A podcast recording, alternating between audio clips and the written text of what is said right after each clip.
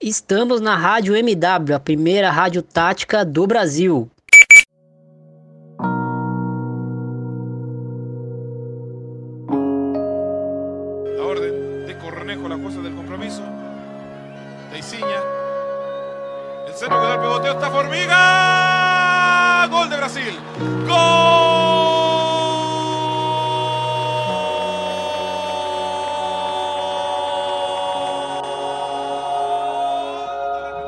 Galera, eu sou o Thiago Ferreira e está começando De Primeira, o podcast de futebol feminino do Projeto Amplitude, episódio 43.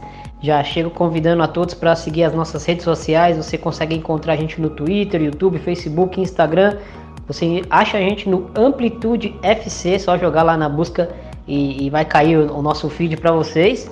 É, siga o Twitter do De Primeira no arroba underline de primeira, você vai encontrar a gente. A gente está sempre falando de futebol feminino por lá. Vocês estão convidados a, a, a puxar um papo, a falar com a gente. É, nosso Medium tá, tá nativa, estamos escrevendo. Essa semana saiu, é, saíram mais dois novos textos aí.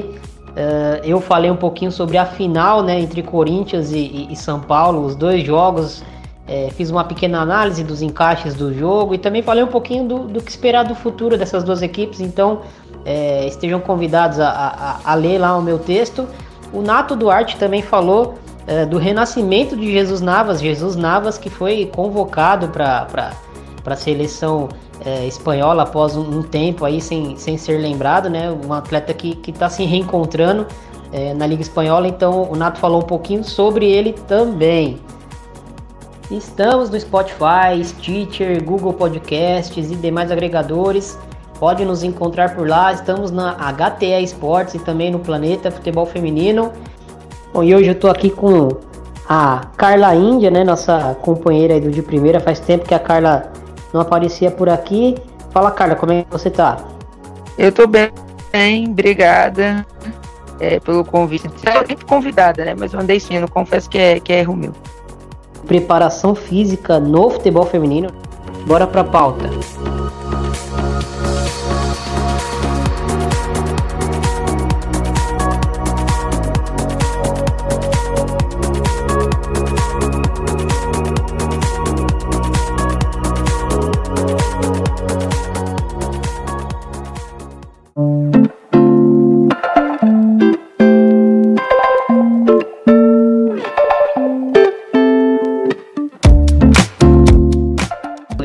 Acredito que sim, já, já, eu já ouvi mesmo podcasts sobre preparação física, sobre coisas bem específicas, mas sobre futebol feminino eu não me recordo, talvez a gente esteja é, sendo aqui os primeiros a, a falar disso, né, Carla?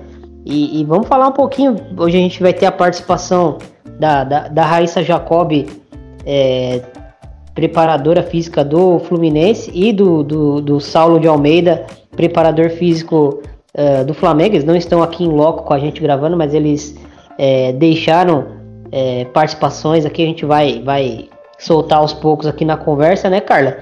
Mas para começar a falar de, de, preparação física no futebol feminino, a gente precisa entender é, como é que funciona a preparação física em si, né, Carla? E você que, que, que é formada, que trabalha com isso uh, há, há um bom tempo, é, explica pra gente, explica pra, pra, pra, quem é leigo, assim como, como eu mesmo, que não tenho tanta noção assim sobre preparação física, é, como é que funciona o processo todo é, dentro da preparação física?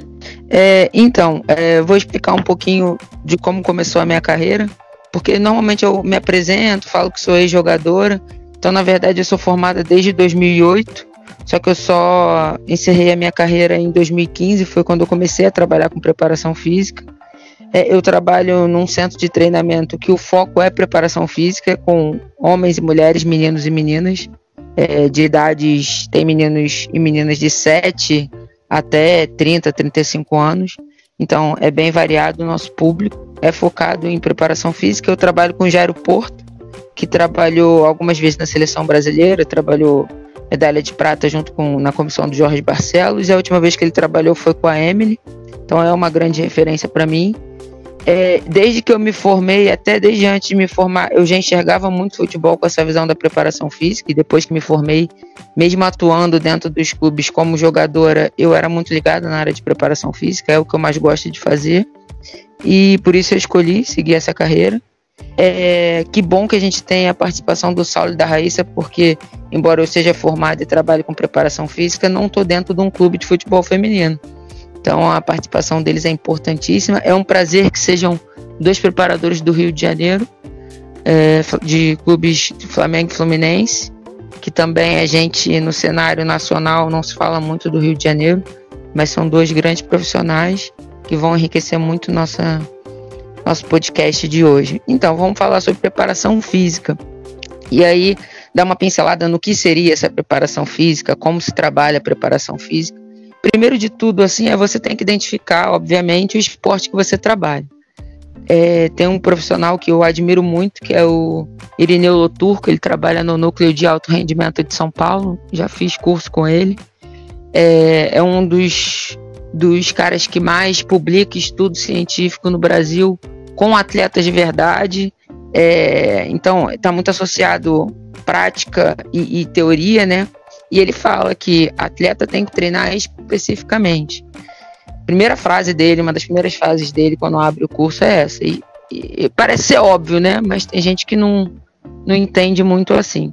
Até porque a gente vê muito ainda hoje em dia, principalmente em, em equipes de interior ou, ou de divisões menores, é, atletas, né, dando volta em campo para aquecer, enfim, fazendo muitos trabalhos ainda sem, sem bola e trabalhos é, de, de, que, que, não, que não foquem né, na, na, na, no futebol, que, que é mais baseado, um esporte baseado em explosão, em tiros curtos, né? É, sim, ainda acontece e também a gente tem algumas questões que, que vão se arrastando durante o tempo, né? Porque fulano fazia assim, porque antigamente você fazia assim. Mas as coisas vão evoluindo, os estudos vão aparecendo e a gente tem que ir evoluindo junto. Então, dentro do, do esporte que você vai trabalhar, você identifica quais são as necessidades daquele esporte. Quais são as qualidades físicas, vamos falar assim, que aquele esporte necessita. Então, dentro do futebol, você tem um jogo que dura 90 minutos. Então, o seu atleta tem que resistir um jogo de 90 minutos. Só que só resistir esse jogo de 90 minutos, como que ele vai passar dentro desse jogo? É, eu, eu, costumo falar muito para os meus atletas: eu aguentar jogar 90 minutos, beleza, mas dentro de que intensidade? Com que participação no jogo? Você vai ser notado ou você vai estar tá ali só jogando 90 minutos? Porque é, é, a gente sabe que a grande maioria das ações decisivas do jogo elas são feitas em alta intensidade. Então você pega um jogo que um jogador percorreu, vai, 10, 11 quilômetros. É óbvio que ele não percorreu isso tudo em intensidade muito alta. Muito tempo ele passou caminhando, muito tempo ele passou trotando, mas as ações mais decisivas elas são feitas em intensidade. Então você tem a intensidade, você tem velocidade do jogo. Quais são as distâncias que os atletas percorrem em alta, em alta intensidade? Eu preciso colocar um atleta meu para ficar dando tiro, sei lá, de 400 metros? Que momento que ele vai fazer isso do jogo? Então, quais são as distâncias mais percorridas no futebol em cada tiro, em cada sprint do atleta? Trabalharia mais em cima dessas distâncias. Agilidade, futebol é uma, uma, é um esporte que troca de direção toda hora, é um esporte que desacelera muito, é um esporte que tem muita freada. Então, força. É, esse, esse mestre que eu estou falando, né, o Irineu, ele fala muito isso. É que você melhora ele, ele, deixa eu me lembrar a frase que ele fala. Você melhora a força na velocidade que você treina. Então, até que ponto é produtivo eu ir lá na academia, botar um monte de peso e meu atleta fazer um movimento muito lento para conseguir movimentar aquele peso? Qual é a produtividade disso para dentro de campo? Será que de repente não era melhor eu diminuir aquela carga, fazer com que ele treinasse um movimento um pouco mais rápido, já que as ações, as ações dele dentro de campo são rápidas, envolvem mais potência do que essa força pura. Então, essa é a especificidade, né, que eu estou falando da preparação física. E a partir do momento que você identifica todas essas especificidades, aí vem a sua programação de treino. Você tem que identificar o grupo que você trabalha. Que grupo é esse? Eu estou com um grupo avançado? Eu estou com um grupo que está começando agora? Você precisa avaliar. E aí é, tem testes que você pode utilizar, alguns mais caros, outros nem tanto, para você conseguir identificar em que ponto o seu grupo de trabalho se encontra. Quais são as qualidades que você acha que ele tem que são melhores, algumas qualidades que ele precisa melhorar, se precisa melhorar tudo, em qual momento, quais são os métodos que você vai aplicar. Vou dar um exemplo básico. É, vou melhorar, preciso melhorar a força dos meus alunos, dos meus atletas. E aí, o Irine, mais uma vez voltando ao professor Irineu, é, ele tem estudos que mostram que alguns tipos de exercício são mais é, indicados para melhorar sprint. Alguns outros tipos de exercícios são mais indicados para melhorar a altura que aquele atleta salta. Então, que momento que eu vou colocar da minha programação esses exercícios? O atleta já está preparado para fazer o exercício tal, ou ainda não, eu preciso fazer um outro exercício antes desse. Então, são essas essas preocupações que um preparador físico hoje que trabalha com qualquer esporte, especificamente falando de futebol feminino, ele tem que ter. Primeiro, ele identifica as qualidades que ele precisa naquele esporte, depois ele identifica o grupo que ele tem na mão e o que precisa melhorar, em que momento que ele vai melhorar e escolhe os métodos que ele vai utilizar para melhorar aquilo ali. Sensacional. E entrando, né, entrando já no, no, no, no que interessa aqui, é, a Priscila aqui do, do, de primeira, ela mandou uma pergunta e já na, na sequência da pergunta a gente vai ter a resposta é, da Raíssa Jacob, ela vai se apresentar para a gente, vai falar um pouquinho sobre isso e depois o Saulo, preparador do Flamengo, também vai falar um pouco é, sobre essa diferença. Enfim, vamos ouvir. Olá pessoal do De Primeira, tudo bem com vocês? Então, hoje o assunto é sobre a preparação física né, no futebol feminino e eu tenho uma pergunta, queria saber uh, quais são as principais diferenças assim entre a preparação física da atleta do feminino para o atleta do, do masculino e em qual momento que, que se deve ter uma preparação diferenciada, assim, porque a gente sabe que até uma certa idade as meninas podem jogar junto com os meninos, que, que não, não se percebe tanta diferença física, assim, e qual momento que essa preparação ela tem que ser separada e diferenciada, assim, para a menina e para o menino no, no futebol? Então, Thiago, eu sou formada em Educação Física pela Universidade Federal de Janeiro, UFRJ. Também sou formada é, em Ciência da Atividade Física e Esporte pela UCAM, Universidade Católica de Murcia. Sou membro, há cinco anos, do Grupo de Estudos e Pesquisa, Integra FUT UFRJ, é, coordenado pelo professor Dr. Luciano Alonso. Sou bolsista de Iniciação Científica CNPq, também pela UFRJ é, sou a primeira mulher licenciada CBF em preparação física nas, nas categorias de base. E com relação às minhas experiências práticas, é, já trabalhei em algumas categorias de base de futebol masculino, preparação física, é, e também como auxiliar técnico, com a Portuguesa do Rio e o Atlético e o Clube Atlético Barra da Tijuca, indo do sub-10 até o sub-17.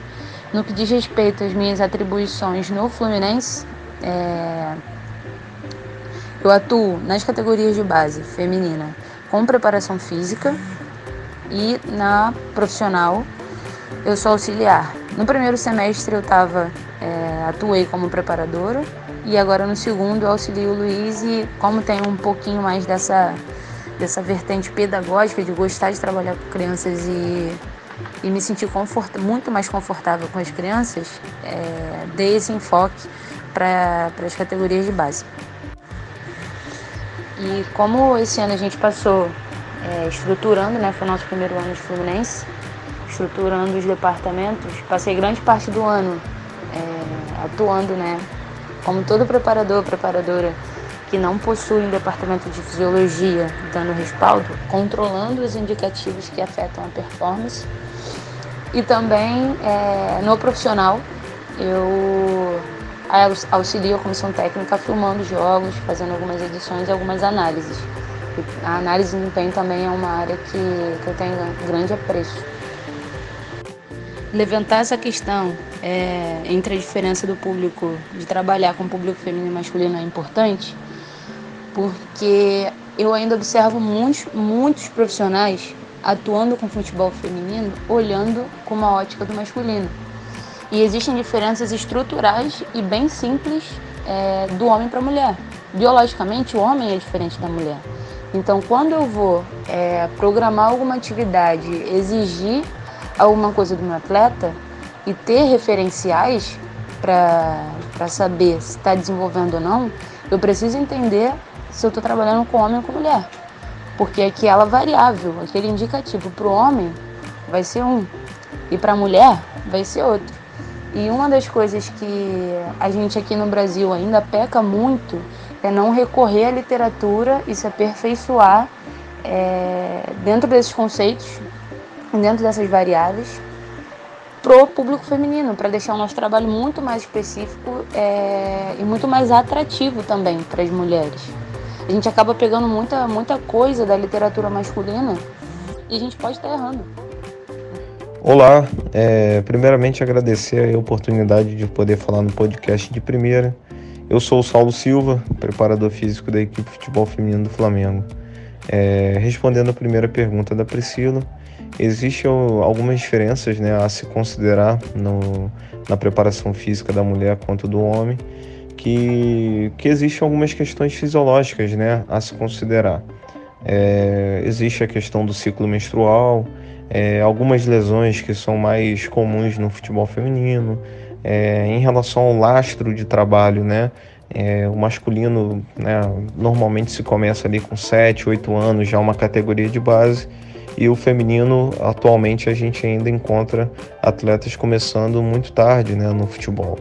É muito mais na questão do, da, da, da, parte de, de, treinamento de alto rendimento, porque a gente sabe também que as, as meninas jogam desde cedo, mas em questões de trabalhos elaborados, né, um, uma, uma preparação contínua, é, isso já é um pouco mais difícil.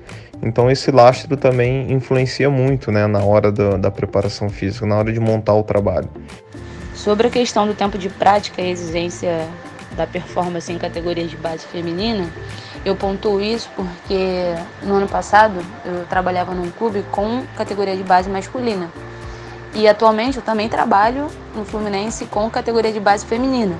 E existem diferenças de performance gritantes. Mas talvez essa diferença seja explicada pelo tempo de prática. Por exemplo, os meninos de 10 anos conseguiam assimilar conteúdos é, dos meus trabalhos de forma muito simples. Uma correção que eu fazia em algum exercício, era muito simples, demorava segundos. Com as meninas eu preciso demonstrar muito mais, justificar o porquê daquilo e qual a importância daquilo. E às vezes, é, com essa exigência da performance, que ainda paira sobre, sobre a base, a gente acaba não respeitando muito o, o tempo individual e coletivo daquele grupo para se desenvolver. E aí, muita gente acaba pulando etapas que são importantíssimas para o desenvolvimento atlético daquela, daquele indivíduo. E assim, existe né, uma discrepância, não tem como, como a gente falar que, que, que não existe, que não. É uma questão que, que vem desde a da questão cultural, né? Até essa parte estrutural, enfim. É, é bem complexo, é legal que a gente vai, vai conversando e, e vai ficando mais claro, né, pra gente é, o impacto disso na modalidade, né? E, e, ah, é verdade. A Raíssa colocou muito bem também, né? Sobre, sobre as diferenças que ela encontrou trabalhando no, no bar e agora trabalhando no Fluminense. É, eu não trabalho, não trabalhei nenhuma categoria de base do, do feminino, trabalhei ano passado em, em, base do masculino, mas é, é muito naquele ponto que eu falei ainda agora do lastro, né? De você é, ter meninos que desde muito novos eles têm possibilidade de treinar muito mais do que as meninas e aí, é, na verdade, o atleta ele é, ele é a formação, né? A gente vê alguns esportes aí de alto rendimento que exigem muito do corpo, por exemplo, de, de preparação física. A gente vê crianças aí com seis anos já com corpo é, que a gente chama assim de maneira popular corpo bem definido.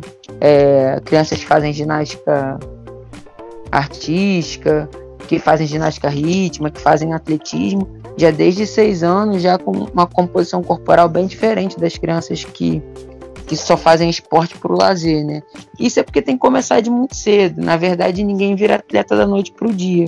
Então, quanto mais tarde se começa, os resultados demoram mais a aparecer. É, talvez uma, um, uma menina que começou com 16 anos, ela vai chegar à sua excelência no futebol muito mais tarde do que um menino que começou com 5, 6 anos.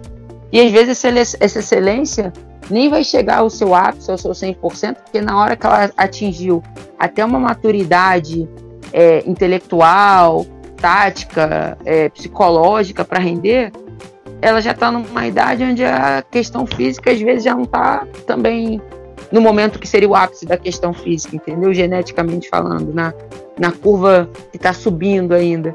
Então, muitas vezes a gente perde alguns talentos, ou pelo menos não tem ele 100%, porque começou muito tarde. E, Carla, o, o a, as respostas muito bem completas, né, do, do tanto da Raíssa quanto do, do, do Saulo, né, e, e, o Saulo toca naquele, naquele ponto que a gente até estava conversando em off, né, e queria que você falasse um pouquinho pra gente sobre a questão das lesões ligamentares, né, no, no, no futebol feminino, para quem acompanha mais tempo o futebol feminino percebe que, que existe uma grande ocorrência, né, de, de lesões ligamentares e eu queria que você explicasse aqui para quem ainda não, não entende a situação, não, não sabe da diferença né, do, do corpo da mulher para o homem, enfim. É, então, é, o Saulo e a Raíssa falaram muito bem sobre essas diferenças, né? É, a gente tem que considerar que a gente está falando de um corpo feminino, de um corpo masculino, que tem geneticamente as suas diferenças. Não precisa ficar falando aqui que homem é, é, tem uma estrutura mais forte que mulher. Então, vamos entrar um pouquinho nessa questão das lesões, né?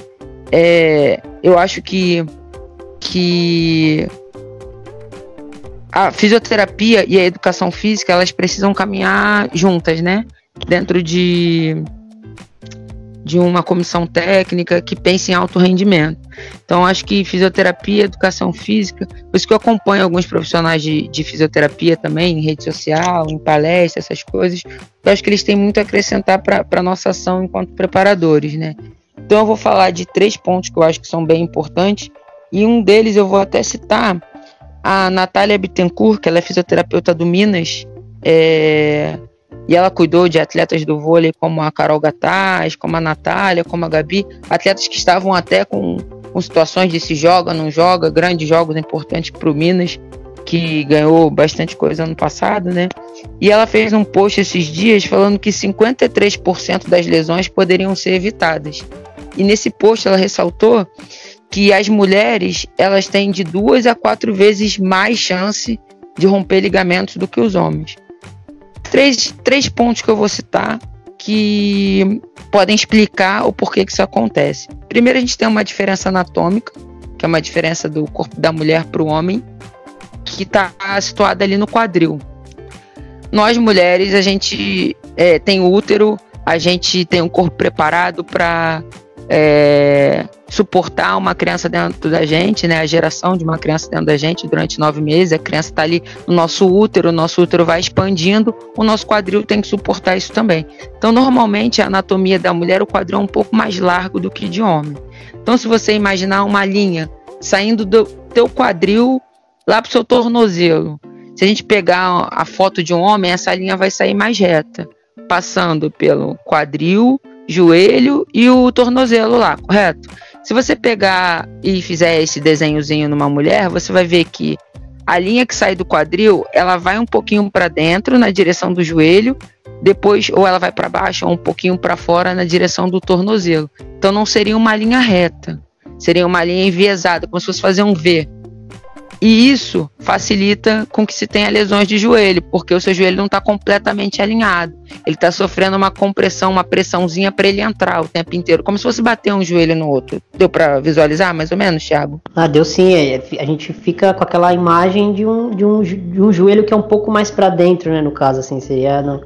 Imaginando como você descreveu, né, um joelho um pouco mais para dentro e, e, a gente consegue até, até meio que visualizar mentalmente é, a, questão do ligamento, né, do, do joelho principalmente, de, que provavelmente um, um, um, dos extremos do joelho ali, da rótula ali, o ligamento acaba tendo um, uma pressão maior, né, como você explicou.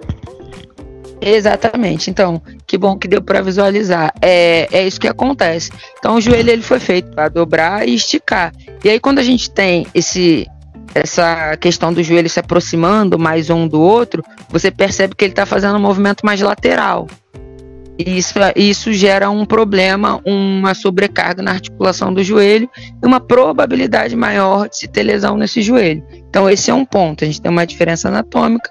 O quadril das mulheres é um pouco mais, digamos, é, maior, um pouco para os lados, um pouco mais aberto.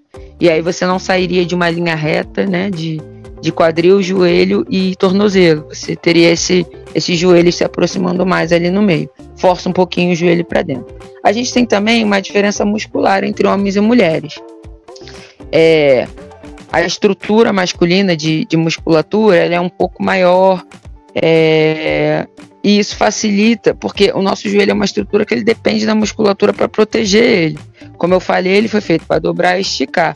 Os outros movimentos que ele, ele faz, e provavelmente é o que leva a lesões no joelho, a ruptura de ligamento. Eu tive uma ruptura de ligamento com meu joelho meio que girando, é, o que ele não poderia fazer. Quando você tem uma musculatura forte, ela dá mais firmeza para o seu joelho. Ela evita com que esses movimentos aconteçam. Quando você tem uma musculatura mais fraca, é, propicia mais, facilita com que essas, esses movimentos que o joelho não estão programados para fazer, eles aconteçam e acabam também tendo a questão da lesão. Então, por aumentar essa musculatura um pouco mais firme, um pouco mais forte, supõe-se que ele tenha um, um, um, joelho e outras articulações mais protegidas também por causa disso. Então, esse seria o segundo ponto. É, e o terceiro ponto é a questão de lastro, né? É, principalmente nos esportes, principalmente no futebol feminino, nós temos meninas que começam a prática esportiva muito tarde, principalmente de maneira profissional. A gente sabe que a gente tem uma grande diferença aí na base, que meninas começam muito tarde, meninos começam muito cedo. É, citando novamente a Natália, nesse, nesse post que ela fez, ela fala, né? Que com alguns exercícios, alguns pequenos exercícios, é possível é, é, evitar lesão. Ela deu até um número de 53% de lesões.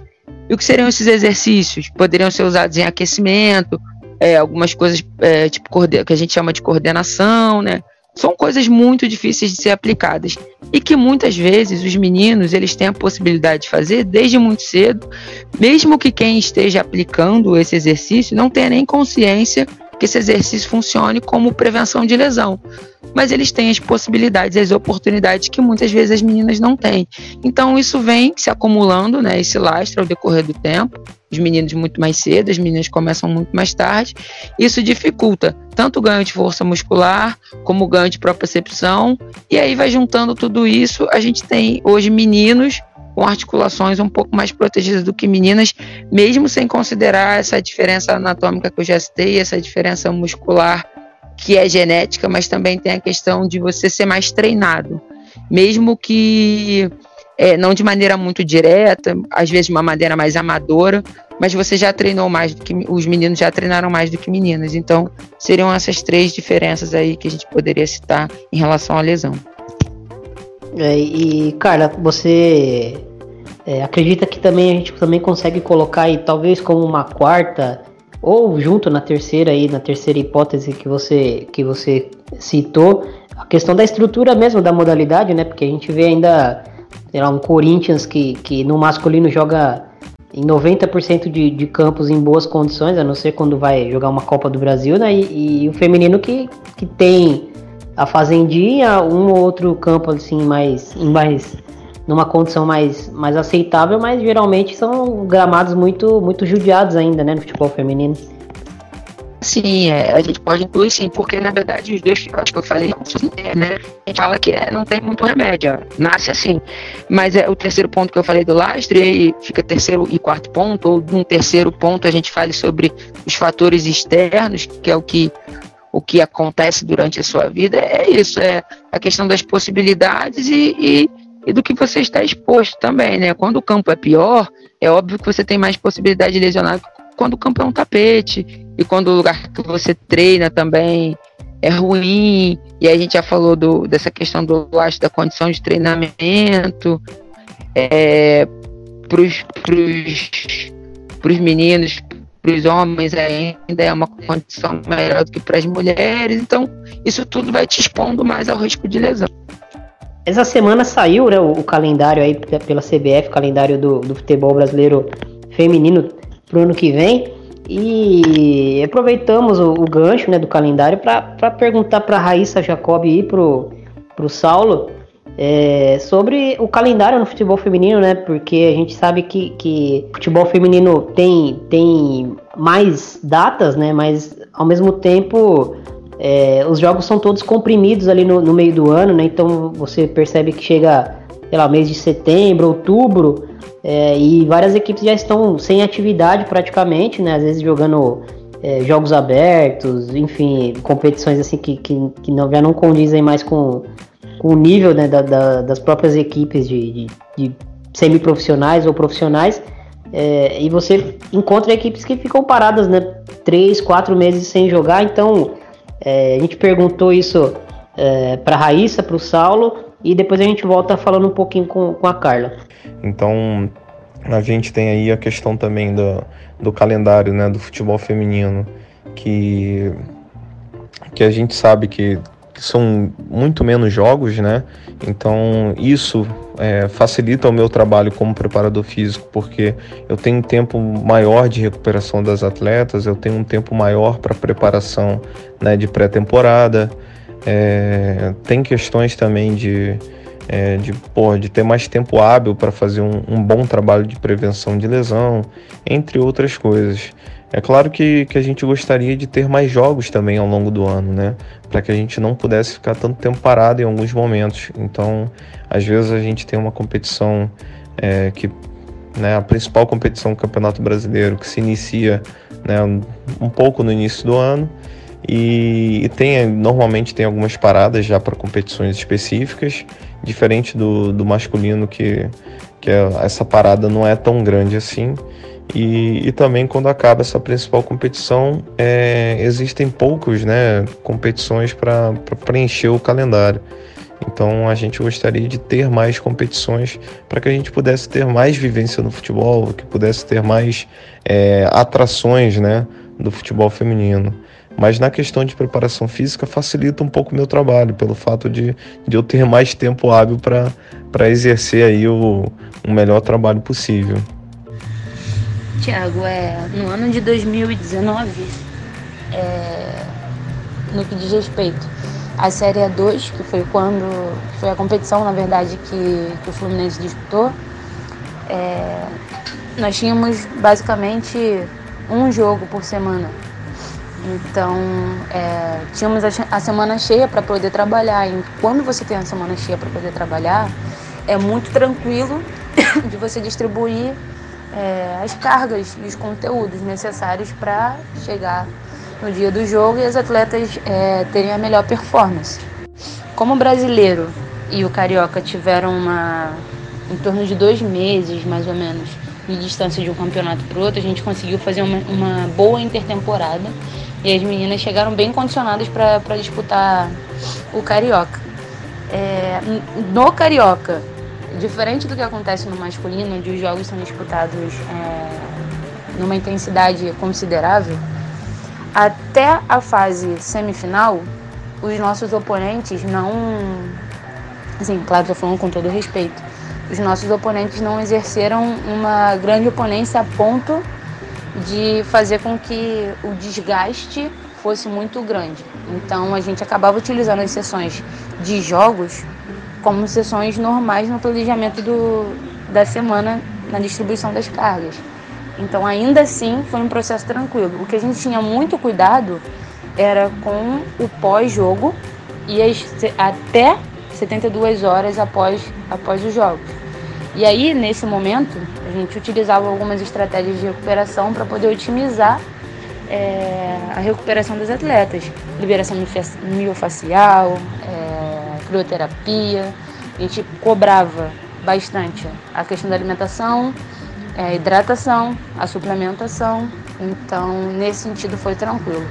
Para 2020, é, de acordo com o calendário, mas sem dúvidas, para o próximo ano, o maior desafio vai ser associar, né, atrelar é, as viagens, os jogos, com metodologias de, de recuperação. Porque uma boa recuperação entre uma sessão e outra de treino ou de jogo é o que, que realmente gera adaptação. E quando isso não acontece, é o índice de lesão, a, quer dizer, a probabilidade de lesões ocorrerem é muito grande, da gente desgastar essas jogadoras também. Então, É, acredito que o maior desafio seja esse, conseguir alinhar boas estratégias para otimizar a performance da equipe no geral, tanto das atletas que são mais utilizadas, como das atletas que eventualmente é, acabam não entrando, né? E, mas ainda assim precisam estar aptas a, a ao jogo, né? A, a atingir, porque vez ou outra vão vai existir a necessidade de entrar e essas atletas precisam estar capacitadas para poder manter o nível das equipes. É, Carla, a Raíssa e, e, o, e o Saulo é, acabaram né, falando do, do, da, do, lado positivo também, né, de, de terem é, por algumas vezes uma semana inteira para trabalhar e, e, isso faz muita diferença né, na preparação física, né? É, na verdade, o, o calendário, na verdade, o calendário quando é menor, assim, tem por exemplo, eles falaram da possibilidade de treinar a semana toda. Isso é extremamente importante e facilita demais a, a, a programação né, do preparador físico, porque na verdade quando você tem jogo meio de semana e fim de semana, muitas vezes a sua preocupação mais é em recuperar o atleta né, nesse intervalo de um jogo para o outro, do que propriamente você conseguir treinar. E como você, falou aí a questão do calendário, hoje, essa semana saiu né, o, o calendário aí da, da CBF para o ano que vem extremamente importante para os clubes, para eles poderem se programar, o calendário sai com antecedência. Hoje o Saulo e a Raíssa já já estão sabendo aí como que eles vão se planejar para o ano que vem. É, já tem um calendário de Série A, A1, A2.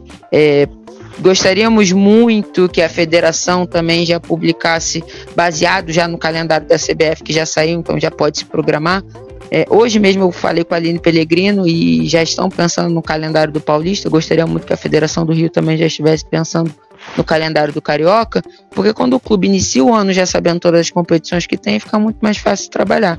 Mesmo que em algum momento eles tenham que jogar meio de semana e fim de semana.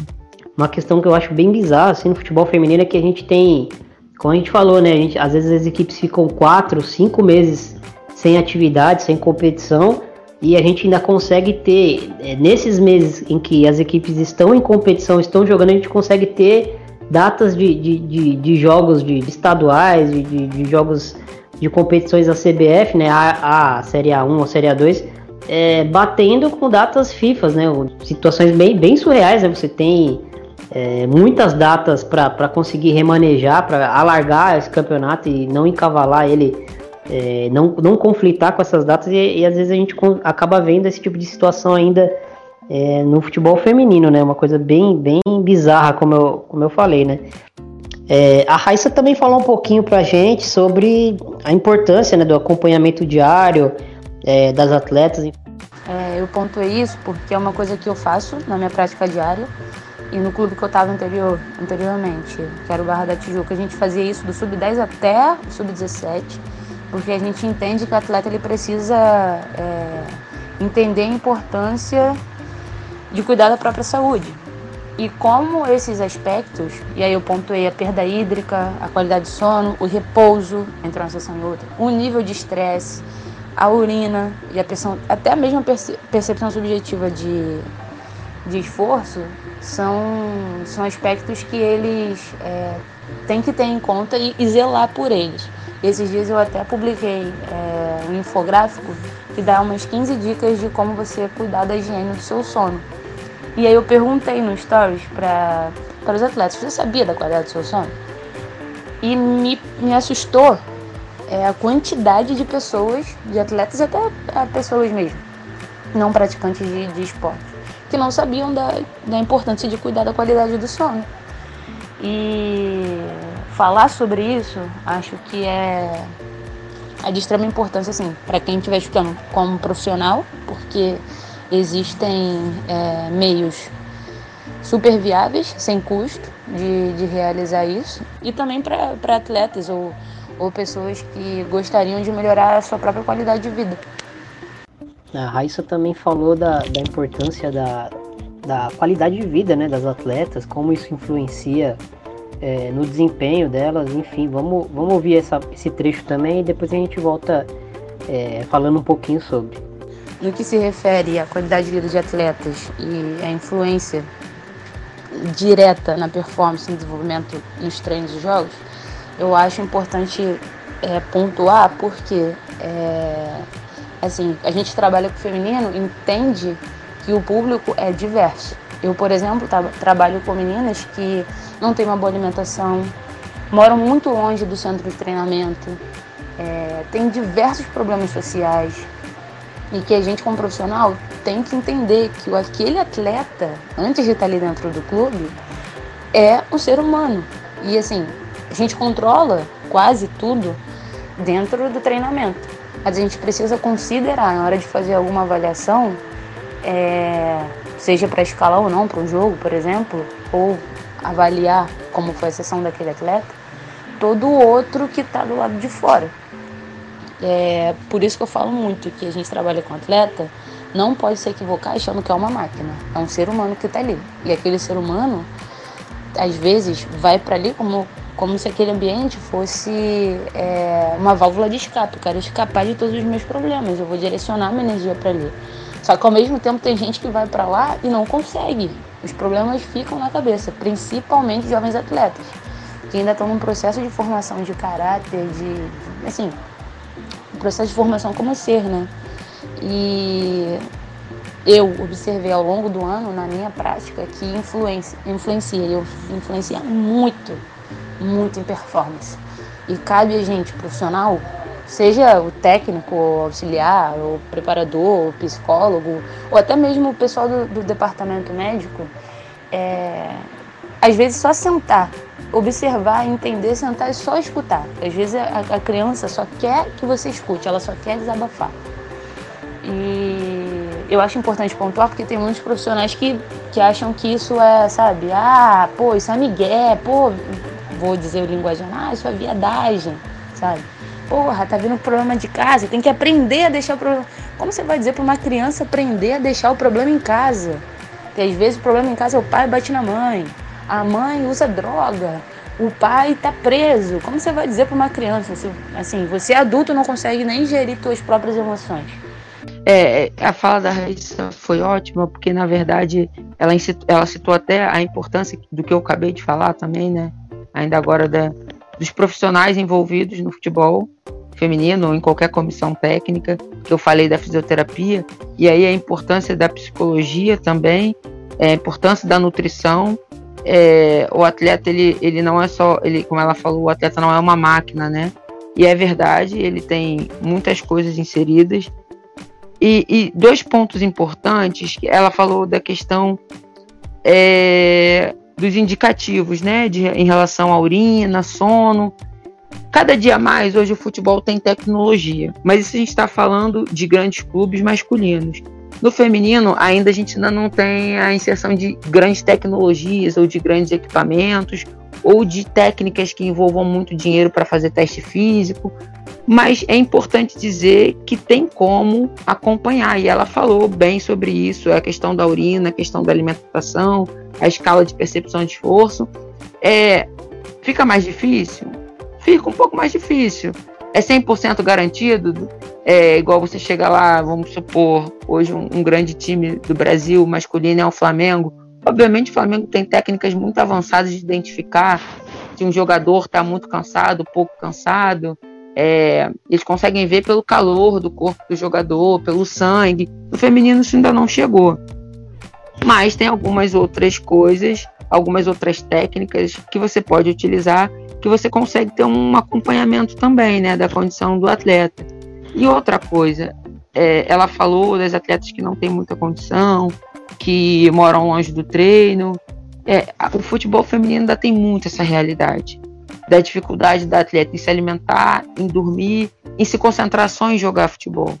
Às vezes ela tem todos os problemas, como a Raíssa citou, familiares, psicológicos, mas em contrapartida, a gente também já tem os clubes que conseguem dar uma condição muito ideal, ou quase que ideal para as jogadoras. E para essas jogadoras é importante citar, até para as outras jogadoras também, é, mesmo as que não têm tanta condição, tanto um salário tão alto, que muita gente fala assim: é, o que eu faço fora do meu trabalho diz respeito a mim e não diz respeito ao meu patrão. Isso funciona muito em muitas profissões. No esporte não tem como funcionar assim. o que o atleta faz fora, de, fora do trabalho é, afeta sim a vida dele dentro do esporte. Então, não é bem assim, ah, o que eu faço fora do meu trabalho é da minha conta, não. Muita coisa que você faz fora do seu trabalho é da conta da comissão técnica e interfere no seu trabalho. É, quando você faz a escolha em ser atleta, você tem que ter a consciência de que se envolve alguns sacrifícios. É, vou citar um deles, por exemplo, a relação do atleta com a bebida, a relação do atleta com, com balada, com night, ela não pode ser igual de uma pessoa que na segunda-feira, mesmo que chegue com sono e sem muita condição física, vai conseguir desenvolver o trabalho dela. Alguém que está ali trabalhando, atendendo o telefone, por exemplo, sentado. Não é, ele precisa estar tá descansado, ele precisa estar tá alimentado. Então, é, é, tem que ter um cuidado, sim. É, com certeza. E Bom, vamos, vamos falar um pouquinho de, de, de clube de futebol, né? De, de futebol feminino. É, eu coloquei uma questão pro, pro, pro Saulo é, sobre o modelo de jogo do Flamengo, né? Não, não destrinchamos o modelo de jogo em si, ele vai falar um pouquinho sobre, mas é, a importância né, do, do, do da, da, atuação da preparação física é, dentro de um modelo de jogo. No caso, a gente especificou para ele o Flamengo, que é o clube que ele trabalha, né? É, ele falou um pouquinho sobre isso, sobre a realidade do Flamengo, então vamos ouvir um pouquinho.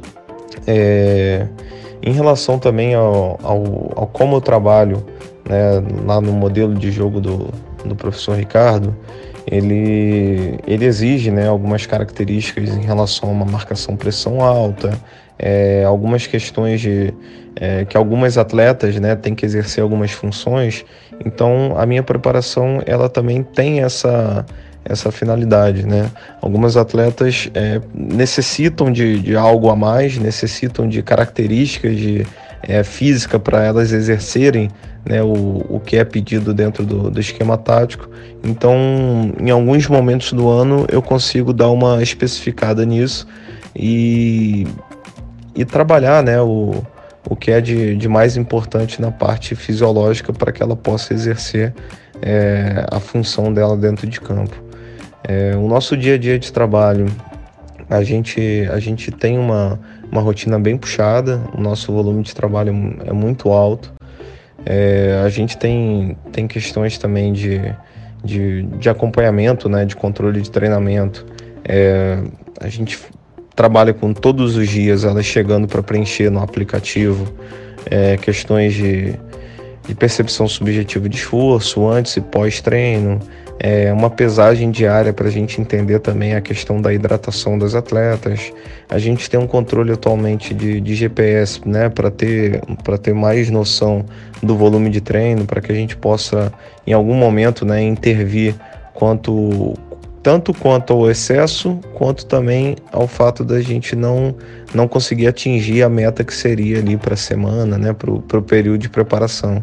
Então, isso a gente é, a gente tem como, como controle né, do, do nosso dia a dia de treino.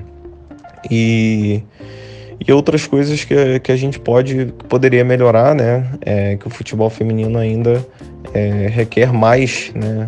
Mais investimento, mais, mais olhares em cima, né? Então, visando aí o, o a melhoria do, do, da nossa preparação, seria interessante ter um, um componente maior de, de pessoas trabalhando junto, né? É, ter mais é, ter mais intervenções de outras é, especialidades dentro do, da nossa comissão técnica que às vezes a gente encontra ainda um pouquinho de dificuldade, mas a gente né, tenta contornar é, com como a gente pode para que a gente chegue aí no, na, na melhor performance possível. É, bom, espero, espero ter ajudado e contribuído aí de alguma forma. Um grande abraço. Bom, e, e o Saulo falou, né, sobre o Flamengo, né, Carla? É uma equipe que, que, que realmente joga com uma imposição física, né? Uma equipe que, que, que tem muita força, né? Você olha para as atletas, para o 11 inicial ali do, do Flamengo essa temporada e poucas jogadoras eram franzinas, Dá um exemplo aqui da, da Gabi Soares, que é uma jogadora muito técnica, né? Mas a maioria das jogadoras uh, muito uma imposição física, né? Um trio de ataque muito forte, né, Carla? É verdade. O Flamengo, se você, se você observar, é um dos times que é, menos teve essa desigualdade em relação ao grande time da temporada que foi o Corinthians e, e, e mais para frente eu até vou falar disso, né? Vamos dar um spoilerzinho do que eu vou falar daqui a pouco. É, o Corinthians tem uma imposição física sobre seus adversários e o Flamengo foi, foi um dos poucos times do qual a gente não percebeu essa diferença tão grande, porque já tem também um trabalho bastante evoluído de, de preparação física, como, como o Saulo falou. É, então, assim, é, é óbvio que futebol é um esporte que depende muito de condição técnica, né? A jogadora que tem condição técnica, se ela tiver a mesma preparação física, a mesma preparação psicológica, mesma condição que a outra jogadora, provavelmente ela vai se destacar mais do que a outra jogadora. Mas esporte é isso, né? É junção de tudo. Então não basta só ser técnica. E cada dia mais o esporte tem, tem ficado mais físico, né? A gente vê exemplos de jogadores que, e jogadoras que talvez não tenham nenhum diferencial técnico muito absurdo, mas conseguem, com uma questão intelectual de entender bem o jogo e é aquela questão só do passe, né? Que também não dá para errar tanto passe, mas não tem nada tão absurdo assim de um drible muito muito rebuscado, mas com força física consegue marcar bem, com uma boa leitura de jogo consegue se posicionar bem e aí consegue jogar, consegue estar em grandes clubes. Então, é na junção toda do que acho que precisa, né, de uma atleta, a preparação física tem um grande papel, sim. Você falou um pouquinho de Corinthians, vamos, vamos aprofundar então. Vou aproveitar aqui uh, a pergunta da, da arroba Tatiane Vidal, Tati Vidal, que, que a gente fez um programa especial com ela aí, falando de Libertadores Feminina. É, ela perguntou se ficou claro a diferença física né, do, do, das atletas do Corinthians quando enfrentavam outros times para se melhorar isso, se requer dinheiro, se requer. É, se é um trabalho feito independente do, do, de investimento, se falta profissionais na, nessa área no país, enfim, Carla. É, a diferença. Dá, dá para citar aqui também a, a, a Gisele Andreola, né? Arroba Andreola77, que ela comentou, né, em cima do da, da pergunta da Tatiana, ela falou que deu exemplo da Libertadores, que o Corinthians é, parecia que, que, que, no primeiro tempo existia ali um duelo né, contra o adversário, mas que no segundo tempo o, o Corinthians sempre começava a sobrar dentro de campo, né? É, e a gente pode colocar aí a questão também do, do, do elenco é, do Corinthians, que é um elenco mais farto que, que a maioria do, dos, dos competidores no, na América do Sul, mas também pela, pela, por essa preparação física, né? É, então, vamos, vamos falar um, um pouquinho de Corinthians e depois abrir um pouco o assunto pro, pro geral. É, realmente o Corinthians apresentou um nível físico superior à grande maioria dos times. Primeiro, o Corinthians tecnicamente é um time muito bom, então já fica mais fácil ele se impor em relação aos outros clubes. Mas não tem como a gente negar que fisicamente também foi bem diferente. E a gente está falando de um clube que jogou jogos demais esse ano. E assim, é, no fim do ano foi uma, uma sequência de Libertadores, finais de Paulista, finais de Brasileiro e rendendo sempre de uma maneira assim bastante, na minha opinião, bastante boa, bastante positiva, principalmente em relação ao aspecto físico.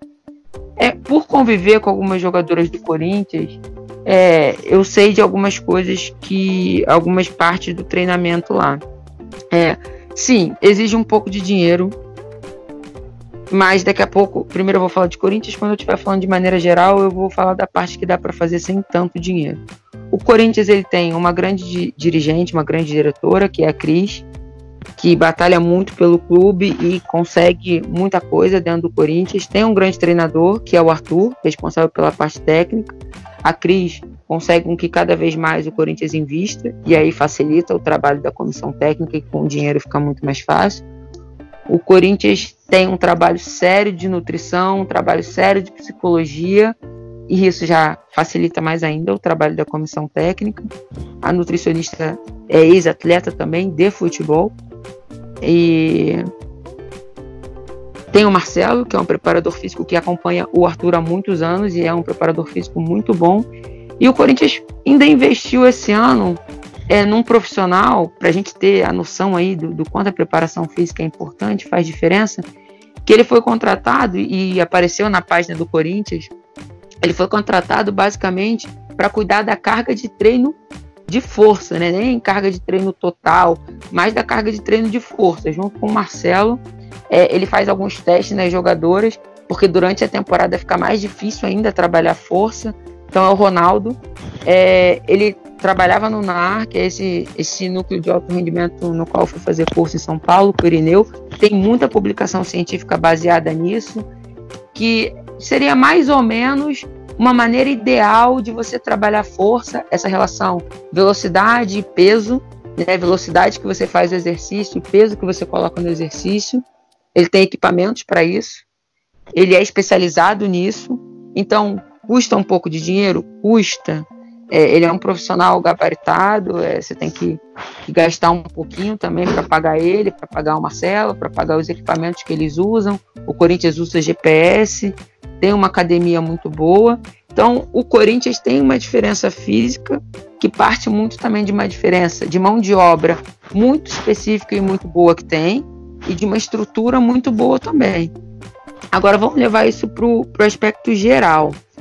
É, ao mesmo tempo que precisa de dinheiro para fazer é, contratar esses profissionais e oferecer uma estrutura, também tem algumas formas um pouco mais baratas de você trabalhar de maneira parecida.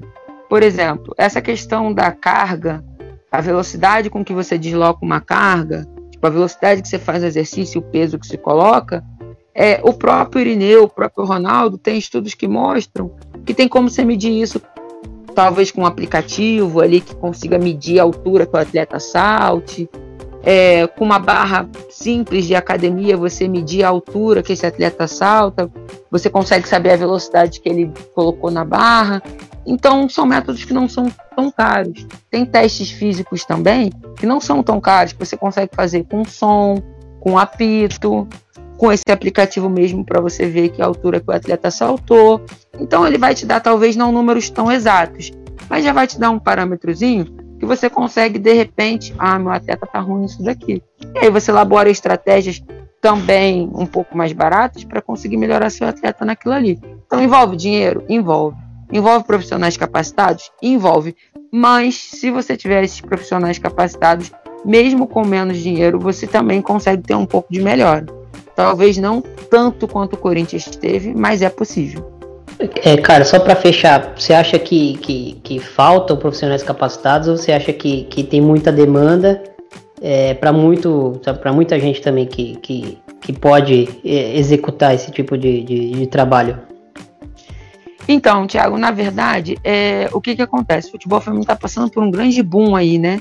É, até pouco tempo, trabalhava com futebol feminino ou quem era muito apaixonado por futebol feminino, ou quem não tinha muita possibilidade no masculino, ou aquelas pessoas que nem profissionais da área são, não são formados, mas são aquelas pessoas que gostam, são apaixonadas. E o que, que acontece? É, nem sempre são as pessoas que estão mais capacitadas a, a trabalhar com preparação física. De repente seja mais fácil você conseguir dar um treino técnico baseado em experiência do que você dar um treino físico baseado em experiência. Então, eu acho que até tem mão de obra capacitada, mas ainda não estava no feminino. Até porque quanto maior, é, quanto mais capacitada essa mão de obra for, provavelmente ela se torna mais cara. E o feminino ainda não tinha condição financeira, e ainda não tem, de, de contratar tantos profissionais assim.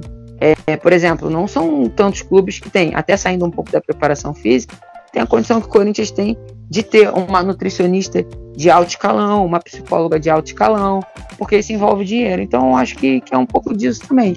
Eu acho que até tem profissionais capacitados para isso, mas eles ainda não estão no mercado do futebol feminino. Sensacional. É, bom, vamos, vamos fechar ah, só te aqui interrompendo, essa... Só te interrompendo um pouquinho. É, eu acho que tem muitos capacitados também dentro do futebol feminino. Mas é assim, é, é como se não, não todos os clubes ainda tivessem encontrado esses profissionais, entendeu? Dentro dos clubes tem profissionais, assim, é, dentro do próprio feminino, mas é como você falou, hoje são muitos clubes. Então eles ainda estão se, se entendendo, procurando, é, alguns já encontraram, outros ainda não. Mas eu acho que vai chegar um momento onde todos vão estar um pouco mais estruturados, mesmo sem a questão financeira. Perfeito. É... Bom, vamos, vamos falar um pouquinho também da mulher, né, dentro da profissão do, do de preparadora física. A gente é, viu aqui o currículo da, da, da Raíssa Jacob. Eu pedi para ela, ela falar todo o currículo dela no começo do episódio e, e não foi em vão, né, porque a gente sabe que, que, que existe né, o preconceito com a mulher que atua com a preparação física né, nos clubes do Brasil. A Raíssa vai falar um pouquinho sobre isso, Carla, e aí você, como, como tem voz, né, tem fala para falar sobre o assunto, se você quiser complementar um pouquinho, você pode complementar. Vamos ouvir a Raíssa e depois a gente volta. Tiago, no que diz respeito ao preconceito com a mulher que atua com a preparação física nos clubes do Brasil, é, eu atribuo muito isso a, ao ambiente que a gente está inserido, né? Historicamente, como, como todo mundo já sabe, o futebol ele é um esporte hegemônico, predominantemente ocupado por homens e querendo ou não, existe um quê é, sociológico por trás e a gente sofre muito ainda com, com machismo, né? E assim, eu, graças a Deus, nunca tive problemas significativos é, com relação a isso, mas sei de relatos de pessoas, de colegas próximos que atuam é, na área. E é muito triste, porque você tem que provar, eu costumo dizer que a gente tem que provar o nosso valor todo dia, como qualquer pessoa. Só que quando você é mulher dentro do futebol, você tem que provar o seu, o seu valor duas vezes. Porque por mais que você detenha os conhecimentos necessários para exercer a função, sempre tem um quê de dúvida, pelo simples fato de você ser mulher. E algumas das situações que é, chegaram até mim foram bem tristes com relação a isso, porque sei que são mulheres extremamente competentes, assim como as que, que estão né, como técnicas, ou os cargos de técnicas. E infelizmente, por um achismo, ah, você é mulher, Tá, você está dizendo que é para saltar desse jeito por quê? Eu tenho embasamento científico para poder fazer isso e prático. E eu vou te dizer o porquê. Só que eu tenho que dizer o porquê três vezes, justificar três vezes o porquê do meu salto, ou porquê estou é, trabalhando determinado, determinado conceito e aspecto do meu treinamento, só porque eu sou mulher. E eu tenho que conversar com você e dialogar com você, ter esse desgaste, só porque eu sou mulher. E infelizmente isso ainda é uma realidade.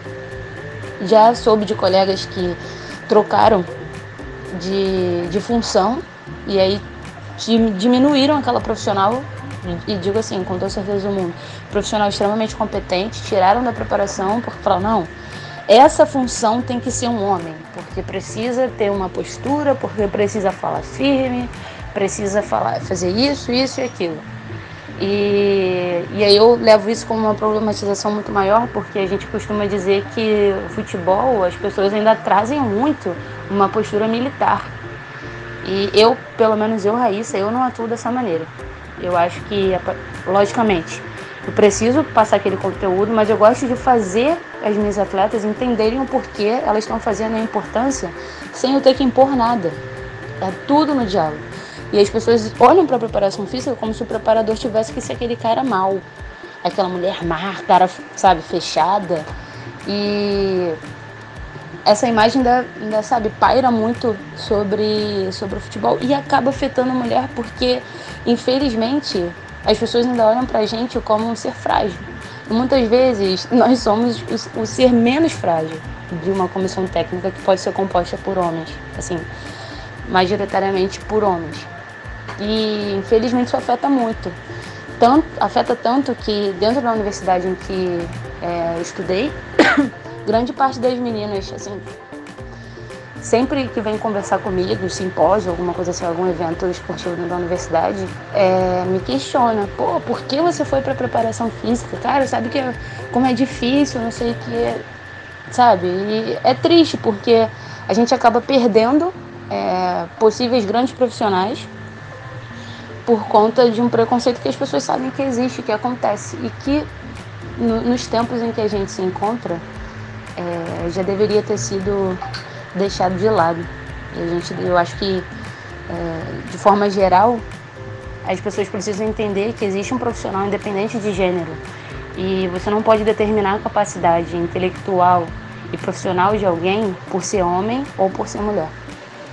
Então, é, essa questão do preconceito, é, ela, ela, tem a, ela tem a questão social, né? Que a gente vive preconceito aí em relação a mulheres na sociedade como um todo. E a gente tem a questão do futebol, ele ser um ambiente ainda muito masculino. Né? É, eu já vivi na minha carreira uma, uma situação que eu não gostaria que outras mulheres tivessem que viver. Eu concordo com a Raíssa que a gente tem que estar o tempo todo provando. É óbvio que todo profissional tem que provar o seu valor, mas nós mulheres a gente precisa provar mais vezes e normalmente quando a gente erra, que muitos profissionais erram, é, toda vez que um homem erra, ele errou. Toda vez que uma mulher erra, fica a impressão que errou porque é mulher. Isso me incomoda muito. É uma, um, um fato assim que Hoje, hoje eu até falo melhor sobre ele, porque já passou muito tempo, mas logo que ele aconteceu, eu me emocionei muitas vezes para relatar essa situação. Foi logo quando eu comecei minha carreira como preparadora física, eu estava no CT, né, no, no CETRAF, que eu trabalho, e a gente participou de um Mundial Amador. E uma coisa que sempre me incomodou a levar minha mãe nos estádios, até quando eu jogava, era, era porque eu passar por situações, eu acho que eu ainda encaro melhor. Quando a minha família tem que passar por essas situações de preconceito, isso me incomoda muito mais.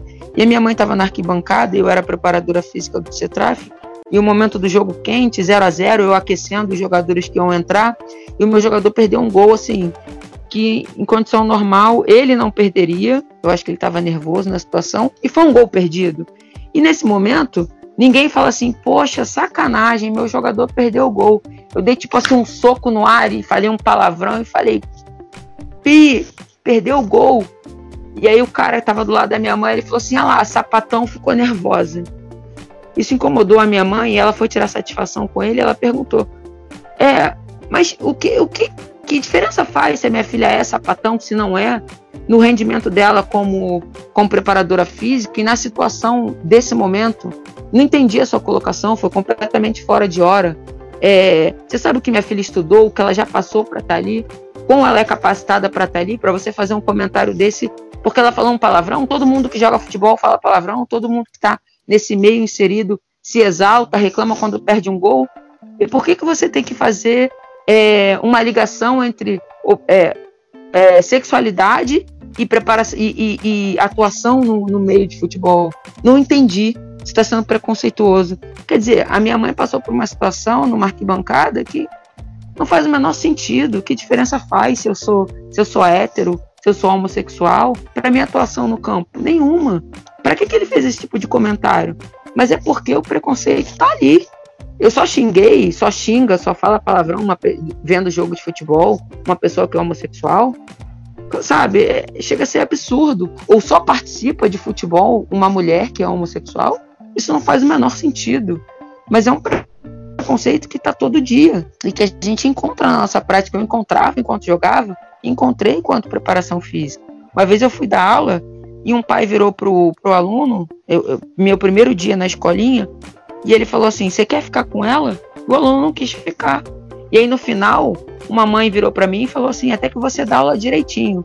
Eu falei para ela, porque eu também sou meio estressada, né?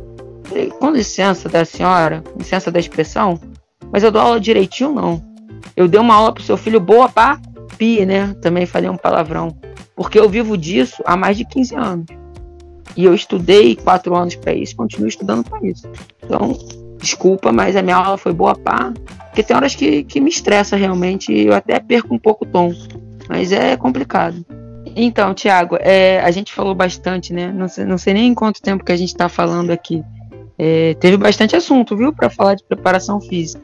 Eu só queria é, fazer um minuto de resumão aí do que a gente falou para ficar claro para as pessoas sobre preparação física. Então vamos lá, primeiro ponto, a gente identifica a, a especificidade né, do, do esporte que a gente está trabalhando, no caso futebol. Depois a gente identifica dentro dessas especificidades com que grupo que a gente está trabalhando, se é um grupo mais é, avançado, se é um grupo ainda que que está encaminhando, ainda começando.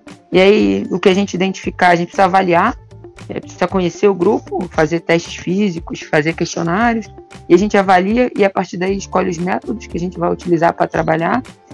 É, em um momento a Raíssa até falou sobre isso, sobre às vezes usar o jogo como parte do treinamento. Então é, é, é entender a recuperação, entender a temporada, entender a pré-temporada, é, entender essa questão de diferença né, do corpo feminino, não só a diferença interna, que já nasce com a gente, do corpo feminino para o corpo masculino, como também entender os fatores externos que envolvem aí o esporte para mulher e para homens, principalmente o futebol feminino, né, as possibilidades que homens e mulheres eh, são colocados aí, entender o atleta como um todo, que tem toda a questão de alimentação, toda a questão de descanso, toda a questão da vida fora o clube. Então é importante tudo isso aí para preparação física.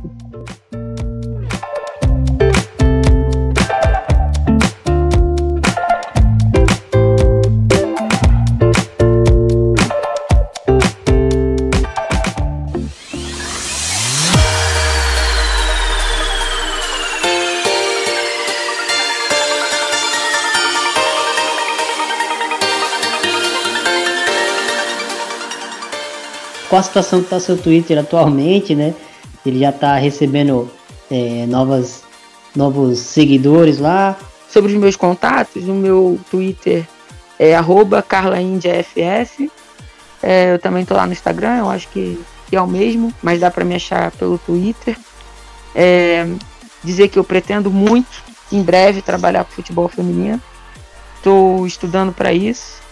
É, eu espero que que eu tenha logo essa, essa oportunidade de trabalhar com um esporte que eu me dediquei muitos anos e que eu mais amo. Eu sou muito feliz nos meus outros empregos, mas confesso que eu tenho essa vontade de trabalhar com futebol feminino.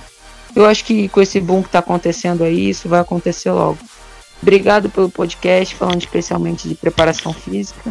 É, é um assunto que, se deixar, eu passo essa madrugada toda falando, o dia todo falando. Desculpa se me alonguei demais. Desculpa se algumas horas eu gaguejei, porque às vezes eu tento escolher um, um termo que fique mais fácil para o que está me ouvindo, tentar escolher um termo não tão técnico. Se em alguns momentos usei termo muito técnico, desculpa também. Desculpa pela voz que está rouca. E muito, muito, muito obrigada pela oportunidade. Obrigada, Saulo e Raíssa, por, por enriquecer demais esse podcast. Dizer que eu acompanho a, a trajetória de vocês, a carreira de vocês. Vocês estão de de parabéns. Quando eu crescer, eu quero ser igual a vocês. Obrigado, Thiago. Sensacional. É uma verdadeira aula, né, sobre preparação física. É, eu também queria mandar aqui uns, uns recados. Esse podcast a gente já estava planejando, né, Carla, fazer, mas foi, foi a pergunta da Tati, no, no da Tati Vidal no, no Twitter, que, que meio que serviu como uma ignição para a gente resolver sair do papel e, e falar, né? E aí eu tinha o contato da Raíssa, eu, eu, conversei com ela, ela meio que, que praticamente montou um roteiro ali sozinha e, e foi me falando, ah, pô, esses aqui são os pontos que eu acho que são importantes da gente, de vocês citarem no, no episódio e, e aí é, a Carla conseguiu o contato do Saulo, a gente conversou com ele, Saulo também super receptivo, então um grande abraço aí pra, pra Tati, pra Raíssa e pro Saulo. Um grande abraço para você, Carla. Muito obrigado aí pela, pela pela aula que você deu, por, pela franqueza e, e, também pelo, pelos ensinamentos, pela vivência, enfim. É, acredito que a sua oportunidade vai chegar em breve, sim. É, o futebol feminino precisa de, de, pessoas como você também, sabe disso. A gente, você foi na, na, na final do, do Paulista, a gente é, que conhece um pouquinho da modalidade sabe como você é querida né, e amada dentro do, do da modalidade. Enfim, uma, uma atleta que batalhou a vida inteira pela modalidade e, e, e, a modalidade não esquece de você. É, agradecer ao ouvinte também que, que ouviu aí até o final. É, um episódio que a gente pretende fazer aí uma parte 2, quem sabe aí mais pra frente. Carla, tenho certeza que vai topar e, e quem sabe a gente traga os, os participantes aí para conversar ao vivo, para especificar algumas outras coisas, enfim. Estou é, muito feliz com o resultado desse, dessa conversa aqui. É, e valeu, gente. Muito obrigado por, por, mais um episódio aí, por ouvirem. Sigam as nossas redes sociais, sigam Amplitude FC. A gente tá lá no Twitter como o underline arroba de primeira. Você também consegue encontrar a gente. Se tiver alguma dúvida sobre preparação física, chama a Carla no, no Twitter, pergunta pra gente no de primeira. A gente aciona a Carla, aciona, é, enfim, outras pessoas que estiverem interessadas também. É, a gente sempre procura ter esse tipo de debate é, no perfil de primeira, enfim. É, muito obrigado, gente. Valeu, um abraço e até a próxima. Tchau.